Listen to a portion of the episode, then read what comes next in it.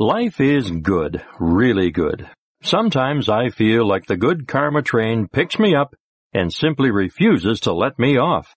I have an amazing wife, a teenage son that makes me glow with pride, good health, a wonderful family, and the best friends a guy could ask for.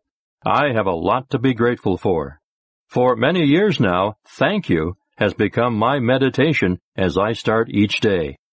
But the truth is, life was not always this good. It wasn't all that long ago when the resume of my life looked radically different. At one time, my life was filled with nearly everything that people try to avoid, experiencing everything from unhappy relationships to financial struggles, poor health, depression, and an endless stream of negative habits was a part of my daily life. It seemed that no matter how hard I tried, happiness was constantly eluding me, and disappointment became my shadow. It also seemed as if I was paving the way for a future that sadly resembled my father's until he took his own life at the age of 54. This was a defining moment for me. Once the shock of losing my father began to fade, clarity and a new sense of purpose became the dominant force in my life. I remember feeling as if I had met myself for the very first time while also became conscious of my life's true purpose. It was in that moment that I had made a major decision. Not only would I change my own life, but I would also make a difference in the lives of others. Enlightenment and epiphanies can show up in some pretty strange ways. The Buddha found it under a Bodhi tree.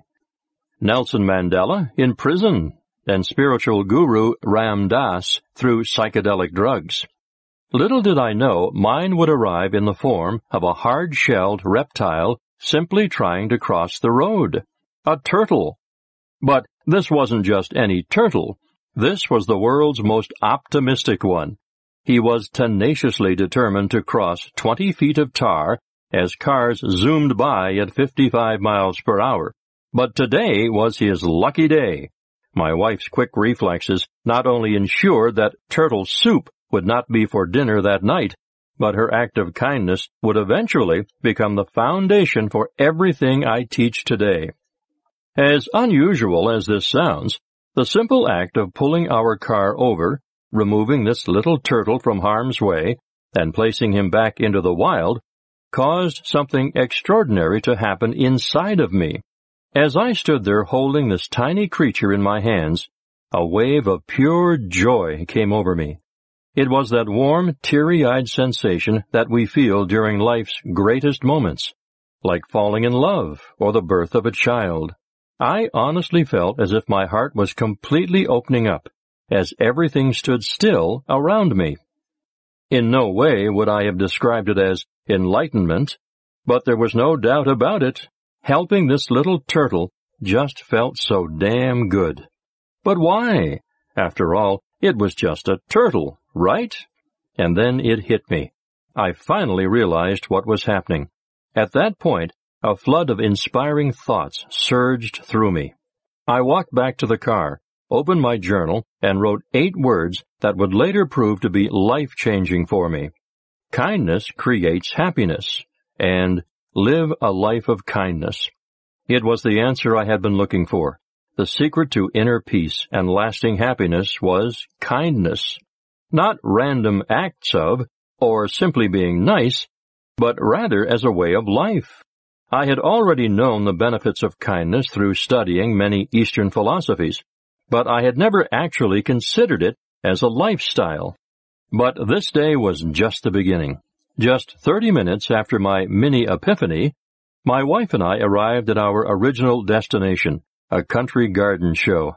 After walking around for just a few minutes, a gentle-faced 60-something looking man waved me over to the front porch of his farmhouse, for no apparent reason. The entire setting was like a scene out of an old movie. Weathered rocking chairs, the smell of cookies baking, and a coon cat that looked as old as the farmhouse itself. Let her look around. Come and sit with me, he said. I had no idea what to expect, but as I sunk into the large wicker chair beside him, I couldn't help feeling that he was going to say something profound. After all, if a turtle can change my life, why not a wise old farmer?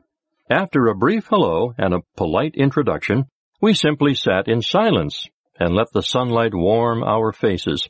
After what seemed like an eternity, he finally spoke. You know, he said, I've often thought that the meaning of life is making things a little bit easier for those around us. What do you think? I was speechless. I felt like I had just been hit on the head again by life's big karma stick. He went on to tell me his version of the secrets of life and how true happiness can only be found by loving and serving others. Finally, he finished with, Oh, and don't forget, you really gotta love the one you're with. Yourself. Life was obviously trying to tell me something. In the days and weeks that followed, the world looked completely different to me. The more I studied and tested my kindness creates happiness theory, the more I was blown away by its life-changing power. I realized that most of my disappointments in life were simply because I had been unkind to others, and especially to myself. After spending much of my life thinking, what's in it for me? My new inner mantra became, am I being kind? This one simple question changed my life. So Whenever I feel the need to disagree with my wife, lash out at a rude employee in the mall, or even before I shove ten cookies into my mouth, I go within and ask, Am I being kind? These four little words have become my source to inner peace. It has created many positive changes in me, such as recycling and acting more green, and consciously respecting all of life. I even stopped setting the mousetraps in the garage. My wife is going to kill me when she reads that last one. Another big change in my life was the irresistible urge to perform spontaneous acts of kindness. Things like buying coffee for strangers and giving money to the homeless just seemed natural. Each kind act felt like a blissful surge of energy through my chest. But what became even more exhilarating were the intense feelings of warmth towards everyone around me, especially difficult people, whether there was someone who acted rude in traffic or an inconsiderate person in line at the grocery store. I no longer felt anxious or offended. I simply wished for their happiness. That's when I realized what is truly meant to be living kindness. All thanks to an unexpected turtle crossing the street that day.